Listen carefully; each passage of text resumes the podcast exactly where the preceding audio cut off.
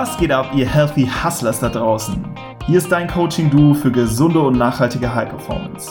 Wir zeigen dir durch smarte Routinen aus den Bereichen Produktivität, Vitalität und mentale Stärke, wie du im Business, aber auch im Privatleben noch produktiver, energiegeladener und gleichzeitig entspannter wirst.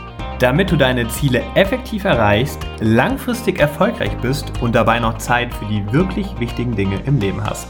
Wir wünschen dir jetzt ganz viel Spaß beim Zuhören und denk immer daran, hustle smarter, not harder.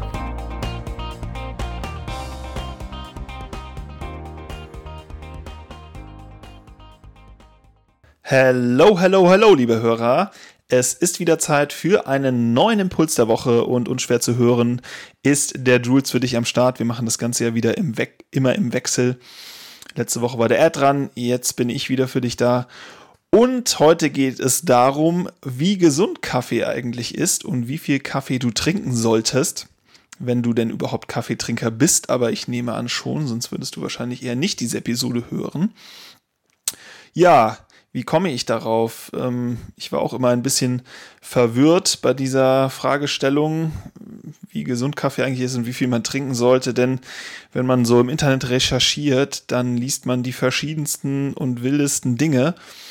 Und ja, oft ist das auch irgendwie nicht mit ausreichenden Quellen hinterlegt ähm, oder ausreichenden Studien, wo man jetzt sagen kann, okay, das ist eine übergreifende Meinung, sondern es ist auch immer, immer irgendwie die einen sagen das, die anderen sagen das und man liest dann so Sachen wie Kaffee ist auf jeden Fall gesund, weil es schützt irgendwie vor Krebs und Kaffeekonsum hilft gegen Kopfschmerzen. Kaffee ist gesund für den Darm.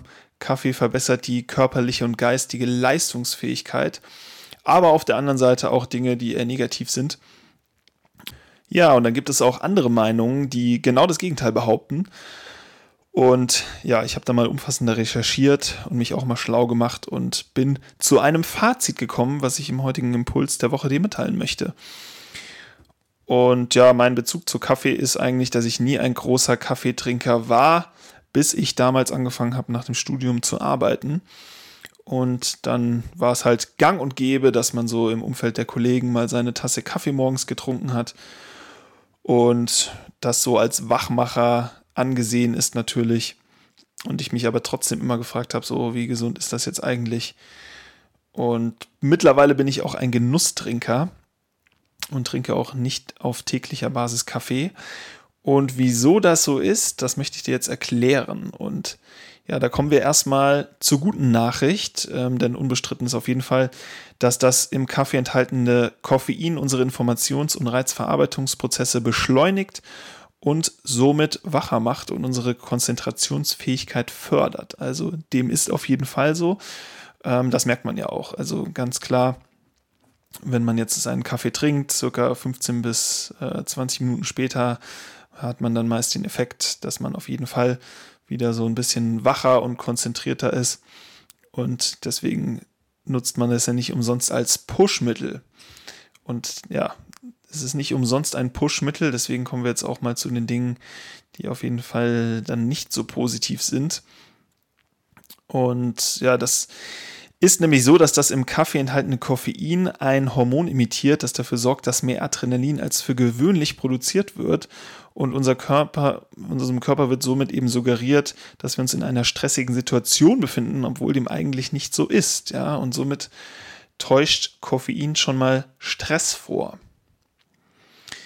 Und zudem wird uns auch eine Bedrohung vorgetäuscht, ähm, da verstärkt eben auch Stresshormone produziert werden, die normalerweise nur ausgeschüttet werden, wenn wir uns in einer Gefahrensituation befinden.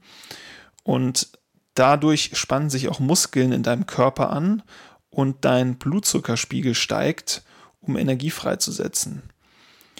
Und außerdem wird dadurch das Hormon Norepinephrin, ähm, was eben den Blutdruck und die Herzfrequenz erhöht ausgeschüttet und das kommt normalerweise auch nur in Notfallsituationen vor.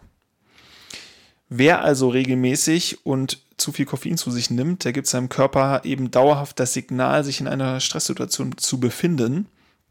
Und das resultiert dann unter anderem auch in Erschöpfung, Stimmungsschwankungen, Schlaflosigkeit oder auch Reizbarkeit.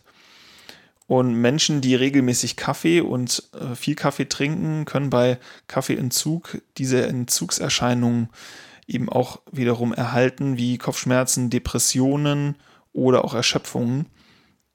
Und wenn man, wenn du vielleicht auch mal darauf geachtet hast, bei anderen Menschen oder auch bei dir, wenn du denn regelmäßiger äh, Kaffeetrinker bist, ähm, dann ist es auf jeden Fall so, wenn man den Kaffee nicht zur gewohnten Uhrzeit bekommt oder auch andere ihn nicht zur gewohnten Uhrzeit bekommen, dann wird man schon so ein bisschen ängstlich und äh, angespannt, dass man ihn nicht hat und fühlt sich auch irgendwie nicht so gut, wenn man sich schon daran gewöhnt hat, regelmäßig Kaffee zu trinken. Was ja schon mal eben auf diese ähm, Entzugserscheinungen und auch diese leichte Form schon mal der Depression hindeutet. Und natürlich neben der Psyche gibt es da noch andere gesundheitliche Aspekte im Körper. Es gibt ja immer die, diese ähm, Diskussion bezüglich Übersäuerung ja, durch Kaffee und da ist es aber tatsächlich so, dass Kaffee eine leicht basische Wirkung hat und löst somit schon keine Übersäuerung im Körper aus in geringeren Mengen. Im Magen kann, im Magen wird äh, dann jedoch zu viel Kaffeekonsum auf jeden Fall zu einer Übersäuerung führen und das resultiert dann in Entzündungen und Geschwüren. Ja, das waren jetzt mal eine Menge Informationen und da stellst du dir jetzt vielleicht die Frage, wie ist denn das Ganze jetzt zu interpretieren und was ist dann die Handlungsempfehlung daraus? Ähm, also, wenn man mal jetzt das alles zusammenfassend betrachtet, dann liegt das Problem eigentlich nicht im, beim Kaffee an sich, sondern eher auch im Koffeingehalt, der im Kaffee enthalten ist. Und eine Tasse hat circa 90 Milligramm Koffein und am Tag sollte man 400 Milligramm nicht überschreiten. Also man kann schon vier Tassen Kaffee auf jeden Fall trinken, damit, wenn man noch im Rahmen liegen möchte. Allerdings, ähm, ja, die Empfehlung ist dann doch eher ein bis zwei Tassen mit einem Glas Wasser und das Glas Wasser, um der Übersäuerung vorzubeugen.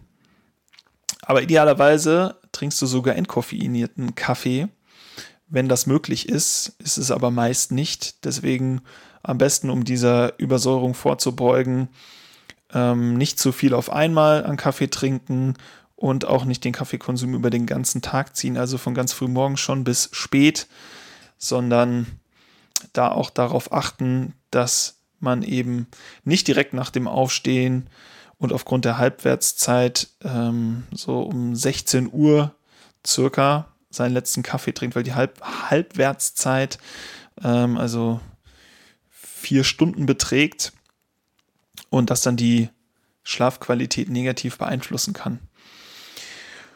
Und wenn man viel Kaffee trinkt, bietet es sich eigentlich auch an, grünen Kaffee zu trinken, weil das ist der gesündeste Kaffee, der auch wirklich Vorteile hat dann wiederum, weil Kaffee nicht gleich Kaffee ist. Das hat auch was mit der Röstung zu tun.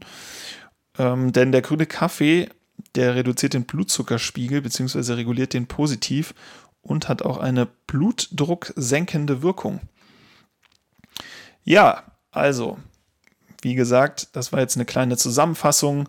Am besten nicht zu viel auf einmal, ein bis zwei Tassen am Tag und auch gerne mal einen Tag Entzug und einen Tag Pause einlegen, damit man da eben kein Muster hat und sich daran gewöhnt, weil sonst wirkt eben diese Leistungssteigerung auch gar nicht mehr durch den Kaffee. Und man wird auch abhängig und hat dann eben auch mal Entzugserscheinungen oder die genannten Symptome, wenn man ihn weglässt.